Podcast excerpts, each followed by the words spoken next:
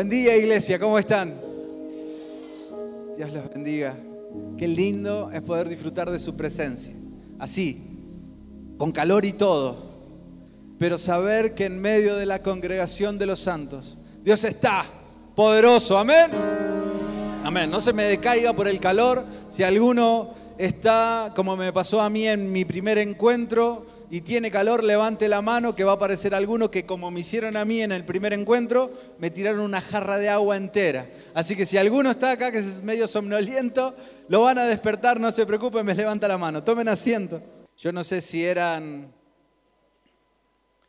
las ataduras que tenía, los demonios que tenía, pero a la mitad de la tarde en mi primer encuentro estaba con tanto sueño, seguramente ahí como que el diablo me tenía atrapado mentalmente y me dormí pero literal. Lo bueno es que había un pastor Edinson hace unos 16 años atrás que me vació una jarra de agua en la cabeza. Imagínense, ¿cuántos de, ustedes se hubieran ofendido con algo así? Los que estaban al lado mío, compañeros y amigos, se morían de risa. Y yo despertando con agua en la cabeza. Pero Dios de ahí me procesó y acá estamos. No que haber pasado por esos procesos me hizo calificar para ser pastor, todo lo contrario. Creo que Dios todavía sigue procesando y nos tiene en ese crisol en el que constantemente nos pente al calor y en ese calor de la intensidad, de la crisis, de los procesos difíciles, va sacando la escoria y puede depurar para que pasemos a ser un metal precioso. O decime si no ha sido así en tu vida. Desde el momento que entraste, no me digas que fue todo color de rosa. O decís, no, pastor, no sabes, desde que estoy en la iglesia me ha ido 100% todo bien. Más que seguro que no. Hasta te diría algo más. Desde que estás en la iglesia, algunas cosas que antes no te pasaban, ahora te pasan y te complican un poco más, ¿o no? Pero al final vengo a la iglesia para que me vaya mejor y me va peor. ¿Qué onda con esto? Sin duda, que aquellos que tienen propósitos son procesados. Digan conmigo, yo soy un procesado por Dios. Y la única manera de que este proceso suceda es a través de, como en los metales preciosos, a través de la temperatura. Poniendo en temperatura, en altas temperaturas. Es la única manera de que el metal despida la escoria, la mugre, todo lo que tiene y salga a la superficie y de esa manera el que está trabajando el metal puede sacar esa escoria. De la misma manera, Dios trabaja sobre tu vida. Y esas circunstancias y esas crisis y esas situaciones que todavía no se resuelven, y vos decís, Señor, por favor, sacame de acá, tienen un propósito. Así que hoy quiero que te vayas con esa convicción y que sepas que por más difícil que haya sido el proceso que te ha tocado vivir en el año pasado o principio de este año, la palabra de Dios dice que incluso los males en Dios han sido para bien. Y desde ese entendimiento, saber que quizás hasta la temperatura se ponga un poquito más intensa en tu vida. No, pero ya debe estar por terminar. Dios ya conmigo está. Tengo una mala noticia para darte. Esto se va a poner más caluroso porque Dios necesita tener una iglesia sana, limpia. Dice la escritura, real sacerdocio vestida de lino fino, resplandeciente. Así que Él tiene que seguir sacando, limpiando. ¿Cuánto? Hasta el final de tus días Él va a seguir sacando, puliendo y limpiando. ¿Amén? ¿O no amén? Porque si no, estamos como que, no, ¿sabes qué? Yo prefiero salirme de esto. Te puedo asegurar que estás a tiempo. Ayer a la tarde me tocó oficiar una ceremonia de matrimonio en este lugar y le decía a los novios, todavía están a tiempo de arrepentirse de esto. Porque claro, uno dice, eh, pastor, qué mala onda. No, no, no, no. En todo el sentido de saber que lo que viene va a ser mejor. Pero el proceso al que te vas a exponer es de purificación absoluta. ¿Por qué? Porque vas a tener que ser limado al esposo que esta mujer necesita y vas a tener que ser hombre procesado y mujer procesada para la esposa que él necesita. ¿Estás dispuesto? Porque todavía estás a tiempo. verdaderamente estaban muy enamorados, completamente inconscientes, y se dieron el sí. De la misma manera que lo hiciste vos, que lo hice yo, en algún punto con un poco de ignorancia, pero sabiendo que detrás de eso Dios tenía un plan y un propósito superior. Así que de eso quiero hablar hoy. Que sabiendo que nosotros pasamos por diferentes crisis y diferentes circunstancias, en Dios, solo en Dios, siempre vamos a poder salir victoriosos de la crisis. Pero lo primero que nos impacta es esto, ¿no? Querer esquivar la crisis. ¿Cuántos han orado en función de eso? En decir, Señor, que se termine esto, por favor, ya está, yo no quiero más, qué mal la estoy pasando. ¿Te ha pasado estar así con que te llegó el resumen de la tarjeta y no tenés ni siquiera para el mínimo? ¿O que te llamaron del banco el gerente y te dice, le vamos a cerrar la cuenta porque está en un rojo vivo? ¿O te llamaron y te dieron un, un diagnóstico que no era el más alentador? Por supuesto que el primer impacto es decir, Señor, que se termine. Señor, sacame de este proceso. La realidad es que entendiendo esto y, y, lo que decíamos antes, muchas veces Dios no te saca porque necesita que a través de esas crisis seas pulido. Como cuando entras a un sitio y encontrás que el sitio no está terminado y sale un cartel, sitio en construcción. Así estás vos, así estoy yo. Mirarlo al lado y decirle, mírame porque estoy en construcción, todavía no estoy terminado, así que también teneme paciencia. Soy un sitio en construcción, soy un hombre o una mujer en construcción.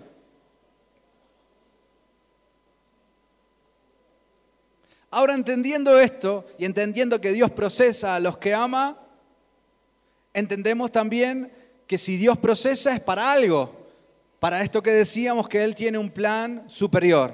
Aunque en estas crisis que estés pasando, quizá haya gran parte de las malas decisiones que tomaste. ¿Cuántos se suman conmigo a decir, he tomado tan malas decisiones y he errado tanto que ahora estoy en este proceso por cuanto yo me equivoqué, por todo lo que yo me equivoqué? No podemos echarle la culpa a nadie más que a mí mismo. Y estoy pasando por todas estas malas circunstancias porque yo decidí una, otra y otra y otra vez mal. Pero lo loco es que aunque estés pasando por esas circunstancias que vos podés vincularlas con decisiones personales, te puedo asegurar que Dios también está ahí. Quizá te están tocando vivir circunstancias de las que vos no tenías ninguna injerencia y fueron externas por terceros, por el ambiente en el que te toca vivir y decir, pastor, yo no hice nada. No me no agredí ni hice nada, pero estoy viviendo una circunstancia completamente dolorosa que no tiene nada que ver con mis decisiones. Te puedo decir también que a través de esas circunstancias también Dios tiene un plan superior. Yo me imagino por un momento ¿Cómo, diseñó esto Dios? ¿Cómo se tomó el tiempo para pensarlo? Y me lo imagino en el cielo eh, para que nosotros comprendamos y entendamos la preocupación de Él de decir, algo tengo que hacer. Porque ellos si no, no van a entender nada. Y ahí se juntaron Dios, el Espíritu Santo, Jesús, y diseñaron un plan, un plan superior, un plan para que Juan, Carlos, Roberto, María, no sé, decir con tu nombre, Dios diseñó un plan para que yo, César, alcance entendimiento. Decítelo a vos mismo. Dios diseñó un plan. Ahora, la voluntad de Dios es buena, agradable y perfecta. Y si es perfecta, no hay error. Pero estoy seguro que vos, en lo que viviste, estás diciendo, qué manera de equivocarme, qué manera de meter la pata, qué manera de haber errado. En algún punto cuando estuviste bajo tu voluntad, seguramente. Pero yo sé que esta es una mañana en la que nosotros vamos a alcanzar revelación de su voluntad, buena, agradable y perfecta. Y se va a impregnar en nosotros un nuevo tiempo de Él. Amén. Así que me lo imagino al Padre con el Espíritu Santo diciendo, tenemos que hacer un plan para que el hombre llegue a entender esto. ¿Y de qué manera? Bueno, no queda otra que nosotros hagamos, lo hagamos con un ejemplo. No queda otra que podamos hacerlo. y, y me lo imagino al hijo ahí preguntando, ¿y de qué manera sería eso? Y lamentablemente la única manera es con el ejemplo absoluto. Y el ejemplo absoluto es la entrega total, la muestra de, amor más profunda que podemos mostrarles y enseñarles. La única manera es la cruz. Es la única manera en la que nosotros podamos romper el patrón que el pecado y el diablo les impregnó. ¿Cuál es ese patrón? El patrón de que ellos por sí mismos pueden solos el patrón de que pensar que porque son semejantes a mí, como Dios nos hizo, ellos pueden creerse Dios. Y de ahí salieron ideas como la New Age y como pensamientos en el que nosotros somos en sí mismo un Dios, nosotros dentro de nosotros está el universo completo y estos pensamientos tan humanitarios y de tanta humanidad que encierran al hombre como Dios en sí mismo.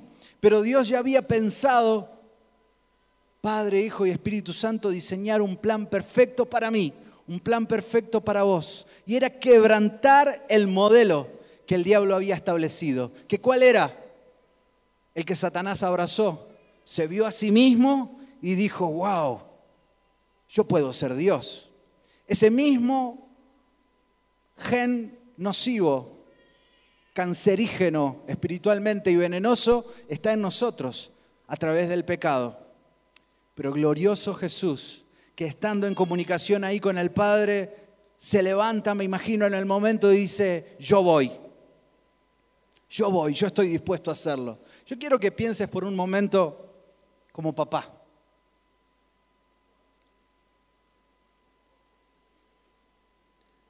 Si tu hijo estaría dispuesto. En estos días mirábamos la transmisión con mi esposa de lo que nuestros hijos estaban viviendo en Chile.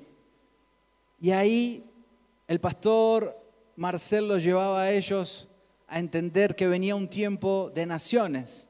Naciones es distancia, naciones es desprendimiento, también es propósito, también es, es asignación, es desarrollo para ellos. Pero como papá es distancia, es separación, y en algún punto duele. Pero yo quiero que pienses por un instante como pensó Dios, o si logramos magnificar o tratar de, de sentir lo que Él sintió cuando Jesús dijo, yo estoy dispuesto a ir. ¿Estarías dispuesto si tu hijo viene y te dice eso? Mira, yo estoy dispuesto a darme por completo, porque los demás puedan alcanzar lo que nosotros vivimos acá en intimidad. Yo estoy dispuesto a dejar todo. Ah, de la boca para afuera o en una reunión emotiva y llena de palabras seguramente digas, sí, pero cuando veas a tu hijo dando sangre, siendo golpeado, lastimado, por aquella decisión de amar a quienes lo habían rechazado, es completamente distinto. Lo increíble era que Dios ya sabía lo que iba a pasar. El papá, el padre sabía a lo que estaba por exponer a su hijo. Y no tuvo ningún resguardo en retenerlo. Estuvo dispuesto. ¿Cómo reaccionarías vos? ¿Estarías dispuesto? ¿Estás dispuesto a que la generación que viene conquiste mucho más? Aunque sepas que eso te duela en algún lugar, aunque sepas que eso te separe en algún lugar, aunque sepas que ellos van a estar dispuestos a pagar un precio quizá hasta mucho mayor, ¿de qué manera?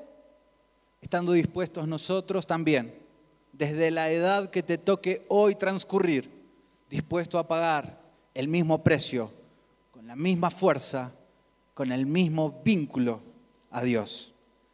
Y me lo imagino al hijo diciendo, tenemos que darle una oportunidad al hombre y mostrarle cuál es el plan de salvación y un patrón de éxito para sus vidas. Porque la cruz no es solamente un plan de salvación. La cruz es un patrón de éxito, un proceso que nos enseña a nosotros a pasar por lo que Jesús pasó, no pagando el precio que Él pagó, porque Él ya pagó el precio por nosotros, pero sí nos muestra un patrón en el que nosotros podemos constantemente transcurrirlo para salir exitosos, para salir victoriosos. Y eso es lo que quiero que vivas en esta mañana. Amén. Amén. Hoy voy a estar como con una devolución, porque como hace calor yo me voy distrayendo y ustedes se me van a distraer más. Así que yo voy a estar como Amén. Y ustedes ahí con fuerza. Y si ve que el de al lado está medio como que se me desmaya, le pega un codazo o pide la jarra de agua, que la guardia me va a asistir.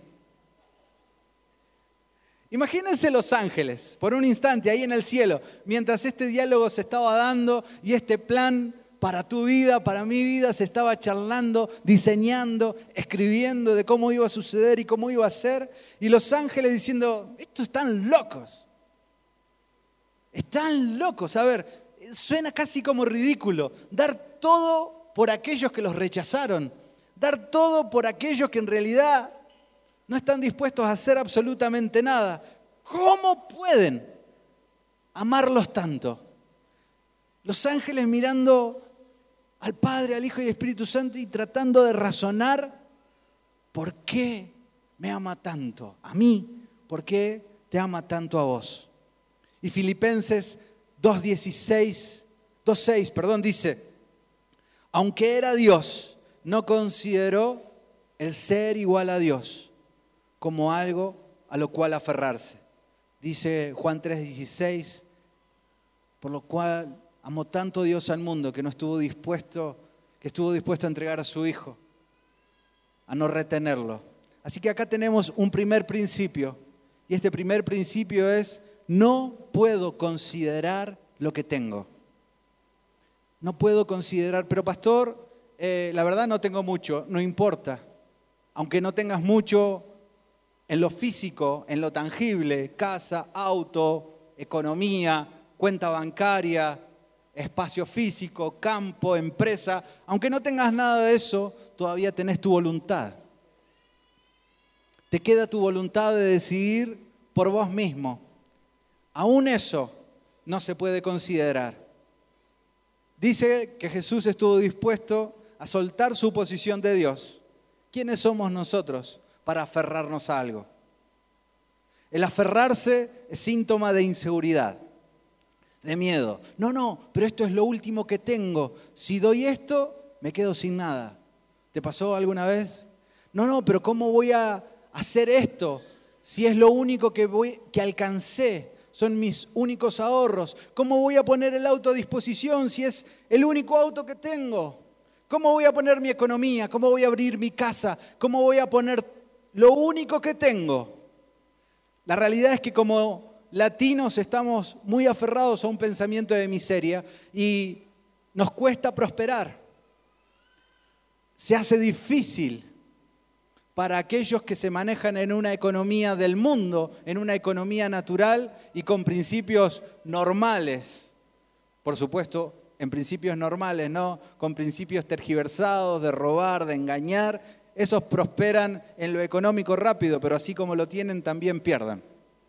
Pero aquellos que bajo un principio del mundo quieren prosperar, es difícil, porque el mundo está planteado para que vos te mantengas siempre chato en una línea de, pobreza límite, clase media, pero anhelamos nosotros poder crecer en todas las áreas, no solo en la económica, sino prosperar en todo. Y es difícil. El tema es que lo poco que has logrado, eso te da un punto de seguridad. Y ese punto de seguridad normalmente tendemos a abrazarlo y a agarrarlo y aferrarnos a eso como lo único que vamos a poder lograr. ¿Te ha pasado?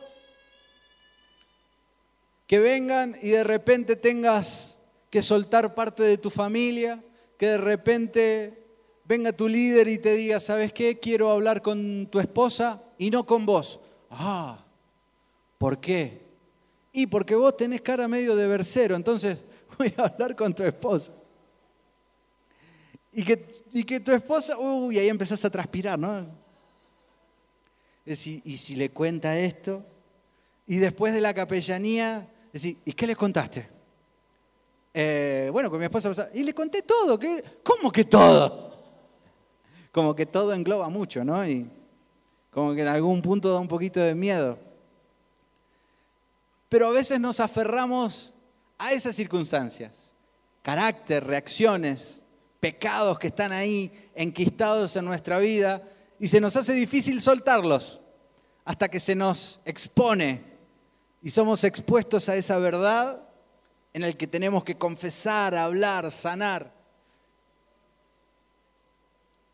Y no hay duda que aferrarse es un síntoma de falta de identidad. Así que yo quiero que en esta mañana nosotros podamos tomar victoria sobre todo espíritu de temor, sobre todo espíritu de inseguridad, sobre todo miedo, en el nombre de Jesús y poder abrazar su amor que nos da toda, toda la identidad. Amén. Decí conmigo, yo rechazo hoy todo temor, toda inseguridad, todo miedo y estoy dispuesto a soltar para abrazar la voluntad de Dios. Lucas 9:23 dice, entonces dijo a la multitud, imagínense que por un momento aparece Jesús acá, se para y todos decimos, wow, Jesús está acá. ¿Qué le preguntaríamos? Y no le preguntamos nada y dice él solo, si alguno de ustedes quiere ser mi seguidor, y todos nos paramos felices y decimos, sí, yo quiero tiene que abandonar su manera egoísta de vivir, tomar su cruz cada día y seguirme. ¿Cuántos seguirían parados corriendo a Él?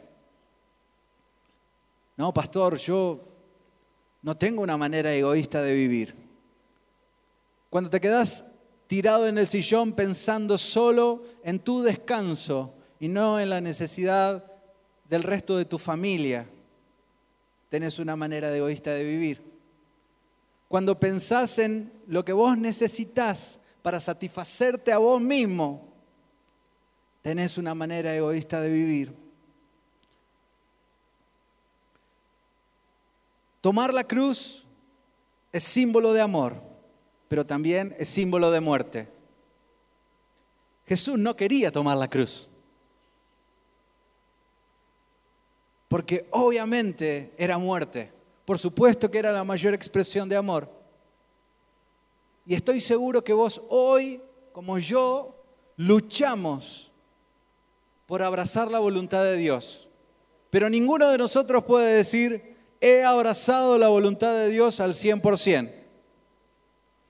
Porque cargamos con imperfección, cargamos con, con humanidad, cargamos con nuestra propia voluntad, que nos juega constantemente una mala pasada.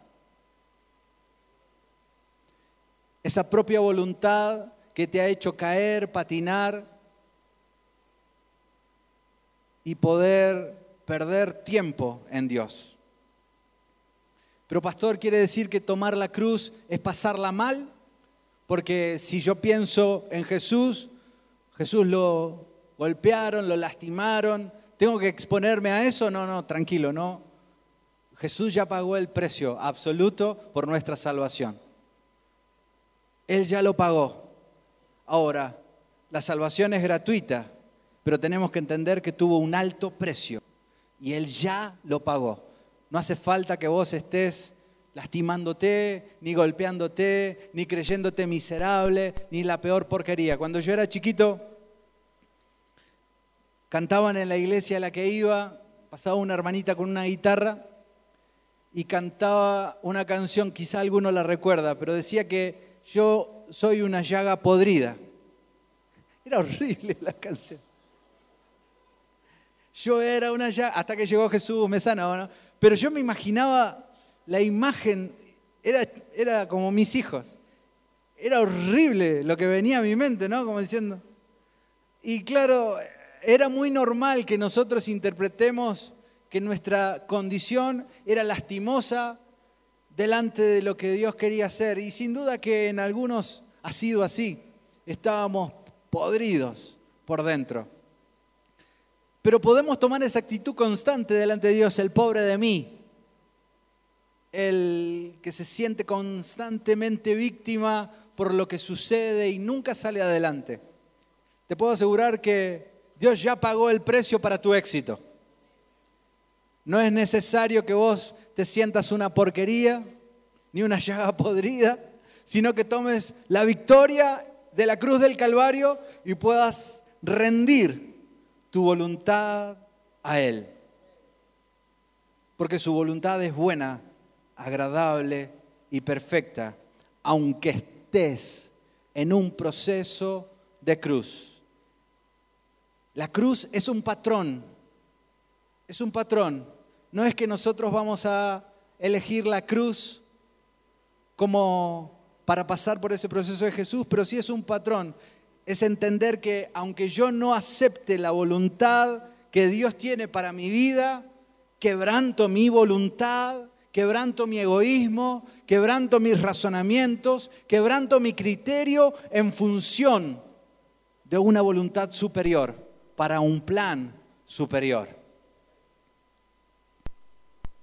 Pablo lo interpreta, lo entiende, lo razona, se le revela de una manera increíble en Gálatas. Y dice Gálatas 2.20, mi antiguo yo ha sido crucificado con Cristo.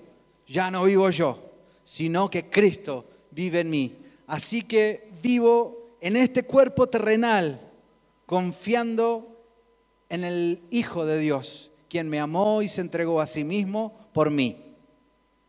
Juan 12:24 dice, les digo la verdad, el grano de trigo, a menos que sea sembrado en la tierra y muera, diga conmigo, y muera, queda solo. Sin embargo, su muerte producirá mucho grano nuevo, una abundante cosecha de nuevas vidas. Wow. Si estás dispuesto a morir,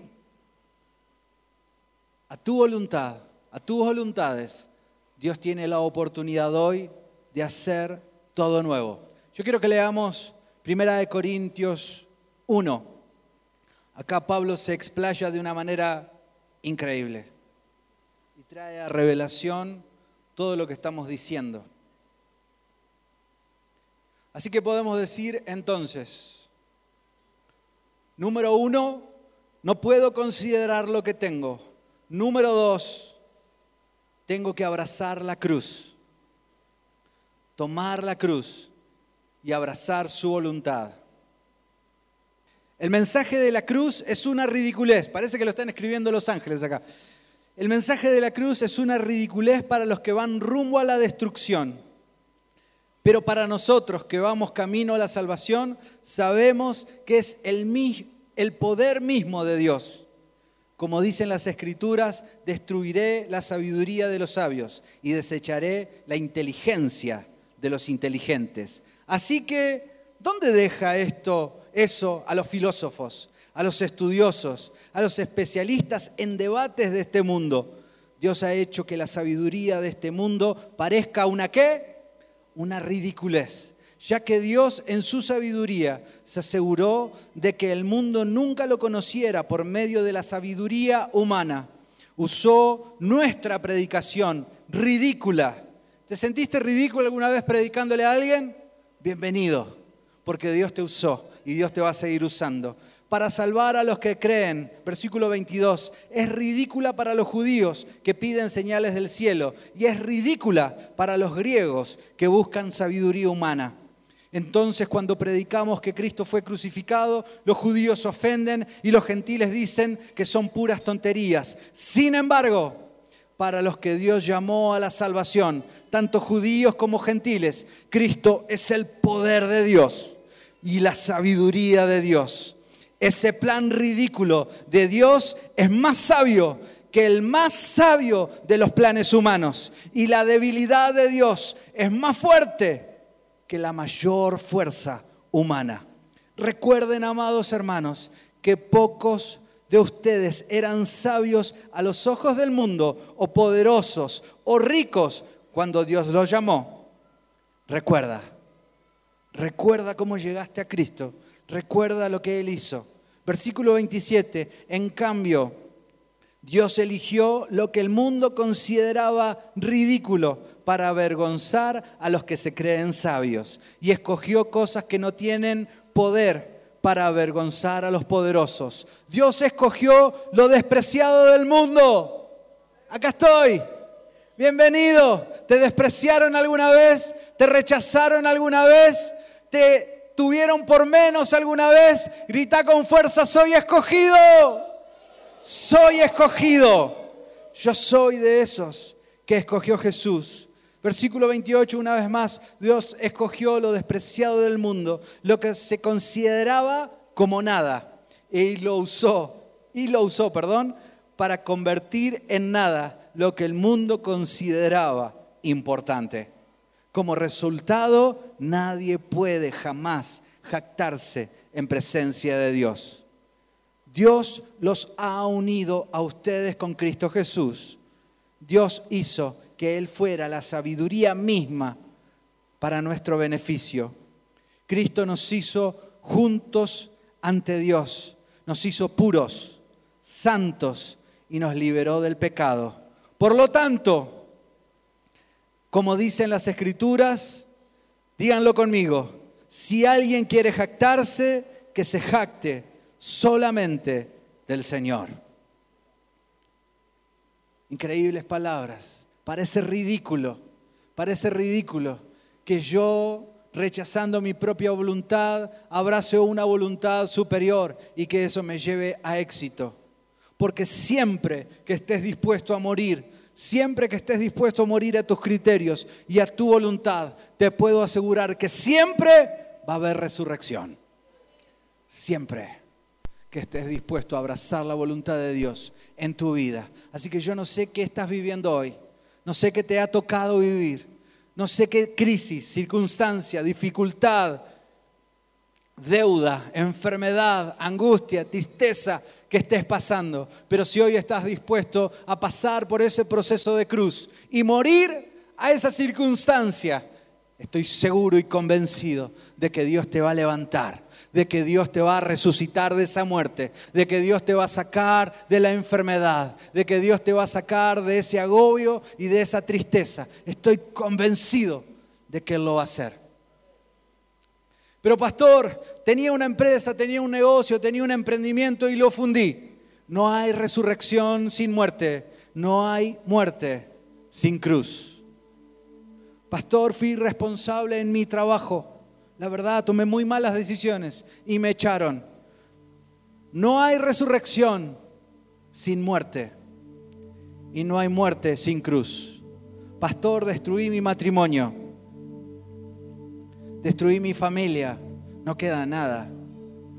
No hay resurrección sin muerte y no hay muerte sin cruz.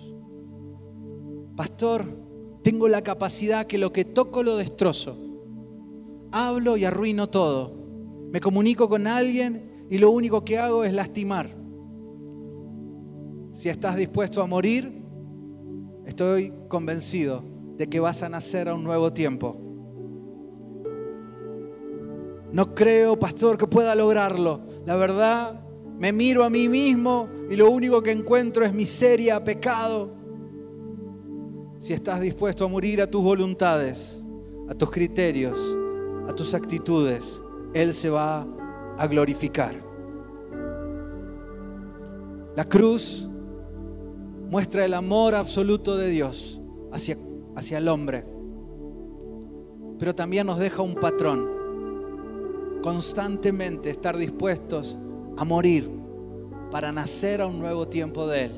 Constantemente quebrantar nuestra voluntad para abrazar su voluntad sabiendo que la voluntad de Dios seguramente te haga pasar por un tiempo de muerte, por un tiempo de proceso, por un tiempo de quebranto, pero solo será un tiempo, porque llegará el momento en el que te sientas resucitado de esa angustia, de esa tristeza, de ese quebranto. Y en ese momento, en gloria, como todos los santos, dice, participamos en la naturaleza de la gloria del Jesús resucitado en ese momento te vas a levantar y van a decir, no era este el que estaba endeudado, no era este el que estaba enfermo, no era este el que estaba destruido, no era este el que estaba atado a las drogas, no era este el que estaba atado al pecado, no era este el que estaba destruido, no era este, sí, pero un día estuvo dispuesto a quebrantar su propia voluntad, estuvo dispuesto a pasar por la cruz y estuvo dispuesto a abrazar la voluntad de un plan superior, de aquel que te puede levantar y llevarte a más y van a mirarte y van a reconocer en vos el reino de los cielos. Y que te pudiste levantar hoy en gloria. Recuerdo hace algunos años atrás, tocando hacía pocos meses esta provincia, nos pasó en el trabajo que nos pagaron una suma importante con dólares falsos. Para mí fue una crisis en el momento y era una suma que la verdad no teníamos para reponer, no era un dinero nuestro y teníamos que reponerlo. Me acuerdo en esos momentos buscar todas las alternativas posibles para zafar, para salir. Siempre que estás en una crisis querés zafarla. Tenemos la naturaleza argentina de decir, ah, que le toque a otro, a mí no. Pero cuando nos toca a nosotros queremos ver cómo la podemos esquivar. Y buscar la viveza criolla para salir de ese momento. Mil ideas, mil situaciones. Pero tuve un instante de luz de Dios. Y aunque no sabía qué hacer, tomé el teléfono y llamé a mi pastor en ese momento. Cuando no tengas idea que si lo que estás haciendo es correcto o es incorrecto, o la decisión que estás por tomar es sabia, levanta tu teléfono, corre a la casa de tu líder, de tu pastor y contale lo que estás por decidir. Y me acuerdo cuando lo llamé, pastor, me pasó esto, es muchísimo dinero, no sé cómo voy a hacer, pero tengo una alternativa y le cuento. A mí me dijeron que esto lo mande para otro lado y allá en Buenos Aires me los hacen circular y de alguna manera zafo. La alternativa del humano, de César, Dios tenía que procesar. Tenía que meterme en el calor y sacar escoria todavía. Mirá, pastor, yo creo que de esa manera puedo zafar. Del otro lado fue un, mi niño, en vos nunca será de esa manera. Nunca vas a prosperar con engaño. Nunca vas a prosperar con mentira. Hoy vamos a levantar argumento en el cielo para saber que Dios se levanta a favor de tu casa y que vas a prosperar. La verdad, en el momento y en este contexto suena lindo. Hasta ustedes pueden decir, uh, pero el dinero lo tenía que reponer yo. Y me estaba diciendo, no. Y era una muy buena alternativa para mí. Pero me permití la posibilidad de quebrantar el criterio, quebrantar mi voluntad y abrazar una voluntad superior. Y ahí en el fondo de mi casa, solo con el teléfono elevamos una oración declarando que el cielo estaba en favor de mi casa, en favor de mi economía, que yo creía en un Dios sobrenatural, que no lo limitaba a una suma que para mí era significativa, sino que yo participaba de la economía del reino. Y que Dios iba a glorificarse en la medida que yo confié en Él. El teléfono, tomé el paquete de billetes, los miraba. Y la verdad que si les tengo que ver de mi voluntad, era completamente contraria a la que Dios estaba diciendo en ese momento. Pero lo hablé con mi esposa y dijimos, tenemos que hacerlo simbólico. Tenemos que darle un rostro a esto. Que en esta tierra Dios se va a glorificar y que el engaño, el robo y cualquier crisis que nos quiera alcanzar en nosotros va a ser para gloria y para crecimiento y multiplicación. Y que cualquier pérdida que parezca pérdida a los ojos humanos, en nosotros parecerá, sonará para el mundo ridículo, pero en nosotros será para prosperidad. Lo que para nosotros fue engaño, estafa o pérdida. Y aunque en el mundo suene ridículo, para mi casa será prosperidad, crecimiento y multiplicación. Lo declaramos, lo creímos, nos fuimos a la parrilla los cinco y prendimos fuego ese fajo de dinero. La verdad, yo lo sufrí un poquito. un poquito me dolió y otro poquito era, Señor, hacelo, por favor. Hacelo. Porque claro, ni mis hijos ni mi esposa tenían que poner la cara con el acreedor. El que iba a poner la cara era yo. ¿Cómo terminó? Dios se glorificó. Porque en el momento que no queda otra alternativa, un plan B para salir a pedir prestado, un plan B para salir a solucionar a ver de qué manera, ¿Cómo hago? No, es que mi líder me dijo que salga de mi casa, pero más fácil es si me voy al fondo de la casa de mis suegros o de mis viejos, o si ocupo la piecita. No, mi líder me dijo que me anime a comprarme un auto nuevo, pero yo encontré este cacharrito que anda bien y siempre buscando un plan B o una alternativa, cuando en realidad le estás quitando a Dios toda la posibilidad para que se glorifique. En medio de esa crisis Dios empezó a prosperarnos prosperarnos, prosperarnos. No solo pudimos cubrir esa deuda, sino que pudimos ahorrar durante todo ese periodo. Fue sobrenatural. Yo miraba y decía, Señor, solo vos, solo vos. Pero fue un instante, un instante de creerle a Dios. Así que yo quiero invitarte, no que en mí haya alguna capacidad de fe sobrenatural. Soy tan humano como vos, tan hombre, como vos, tan débil como vos. Lo único que estuve dispuesto a hacer es a quebrantar mi voluntad y abrazar la voluntad de un plan superior del cielo. Quiero que te tomes un instante para hacer una evaluación de que si lo que estás viviendo es la voluntad de Dios o no. Porque podemos estar en dos procesos.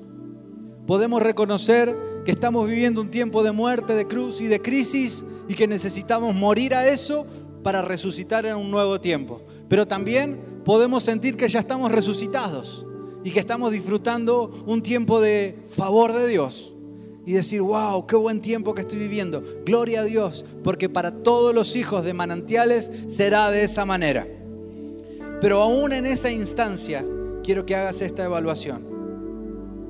Porque la voluntad de Dios es para que alcancemos siempre, no solo nosotros, sino los que están a nuestro alrededor, mayor conocimiento de Él. Las decisiones que estás tomando te llevan a que otros le conozcan. La decisión de negocio que estás por hacer, la decisión de inversión, la decisión de aportar o no a tu familia, a tu matrimonio, la decisión de quedarte enojado tantos días, la decisión de embroncarte tanto, de aferrarte a la angustia, al rencor, a la envidia, a la tristeza, hacen que Dios se muestre a otros? Seguramente no. Si lo que estás haciendo es para satisfacción propia, para alimentar tu ego, estoy seguro que no es de Dios. Cuando lo que haces está enfocado en vos, solo en vos y solo en tu vida, seguramente falte algo de Dios ahí, porque Dios siempre piensa en otro, siempre piensa en el otro, siempre piensa en lo que necesita el otro. Pero pastor, yo necesito recibirme, necesito terminar mi profesión, necesito avanzar con mi carrera, con mi empresa, con mi trabajo y está perfecto. Eso no quiere decir que tenés que dejar lo que Dios puso en tu mano para administrarlo, pero esa administración siempre va a estar enfocado no en tus placeres personales, sino en que puedas elevar aquel que tenés al lado, esposo, esposa, hijos, hijos espirituales, iglesia, reino. La voluntad de Dios siempre manifiesta el amor al hombre. Así que si algo tenés que abrazar, es amar a otro. La esencia de Dios es amor. Dice la Biblia que Él no tiene amor, Él es amor. Frase recontra conocida. Entonces, si pensamos en cuál es la voluntad de Dios, ¿qué piensan que la voluntad de Dios tiene como esencia? Es amor. Su voluntad es amor y el amor nunca está enfocado en mí, en mi necesidad, en saname, restaurame, levantame, me, me, me, a lo mejor ovejita. ¿Han sido tus oraciones últimamente así? Sacame, sacame de acá, librame. Si hay muchos me en tu oración, estás aferrado y abrazado todavía a tu voluntad. Pero el enfoque de nuestra oración hoy será, Señor, estoy dispuesto a soltar y morir a mis necesidades, a mis falencias, a mis errores, a mis pecados y mostrar tu voluntad en mi vida cada día, cada día. ¿Estás dispuesto a eso?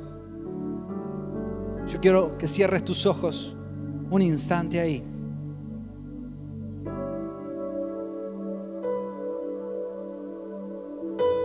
Y pienses por un momento en la cruz. La cruz representa la voluntad del Padre para Jesús en nosotros representa salvación, pero también representa morir a nuestras voluntades y abrazar su voluntad. Pasar por esa cruz y morir siempre traerá resurrección. Así que hoy quiero que empieces a quitar de tu interior aquello a lo que te aferraste. Criterios, reacciones, formas, razonamientos. Pero también quizá llegaste con lo último en el tanque, lo último de fuerzas para llegar hasta acá. Dijiste, me doy la oportunidad una vez más de creer que Dios puede hacer algo conmigo Llegaste esta mañana porque Dios tenía que decirte esto. ¿Estás dispuesto a soltar tu voluntad?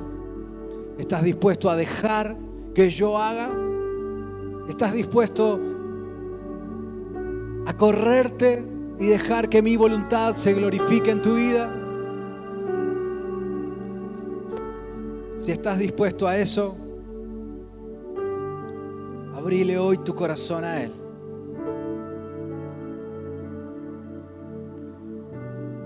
Y si estás aquí por primera vez, llegaste porque te invitaron, llegaste porque te enteraste que Dios tenía algo para vos hoy y llegaste acá. Y tenés en el corazón un fuego que arde sin entender demasiado, pero que te dice, esto vale la pena. Te puedo asegurar que no soy yo, que no es ninguno aquí, que no son los instrumentos, no es la música, es la voz de Dios, es la voz del Espíritu Santo, golpeando en tu corazón y haciéndote saber que nunca tu voluntad y tus decisiones van a ser mejores que las decisiones que Dios tiene para vos. Por eso hoy es el momento de entregar tu vida a Él. Y quiero que junto conmigo, si estás dispuesto a esto, hagas esta oración. Yo te voy a guiar, te voy a dar palabras y puedas tomar estas palabras y repetirlas, pero que salgan de tu corazón. Y si querés ponerle tus propias palabras, también está perfecto. Pero que digas conmigo, decile así a Jesús, Señor Jesús, hoy te abro mi corazón. Te reconozco como mi Señor y Salvador Estoy seguro que diseñaste un plan para mi vida. No el plan que viví hasta ahora, de fracaso, de quebranto, de desorientación, sino un plan bueno, un plan perfecto, un plan agradable. Y ese es el plan que hoy quiero empezar a vivir. Por eso te entrego mi vida, te entrego mi voluntad, te entrego lo que soy. Abrazo la salvación que me diste a través de la cruz del Calvario. Y hoy también estoy dispuesto a morir a mi antigua manera de vivir para nacer a una nueva manera de vivir. En el nombre de Jesús. Amén y amén. Se lo vas a dar a Él, dáselo con todas las fuerzas. Porque Él es el único que puede salvarnos, el único que puede restaurarnos, el único que puede traer vida a la muerte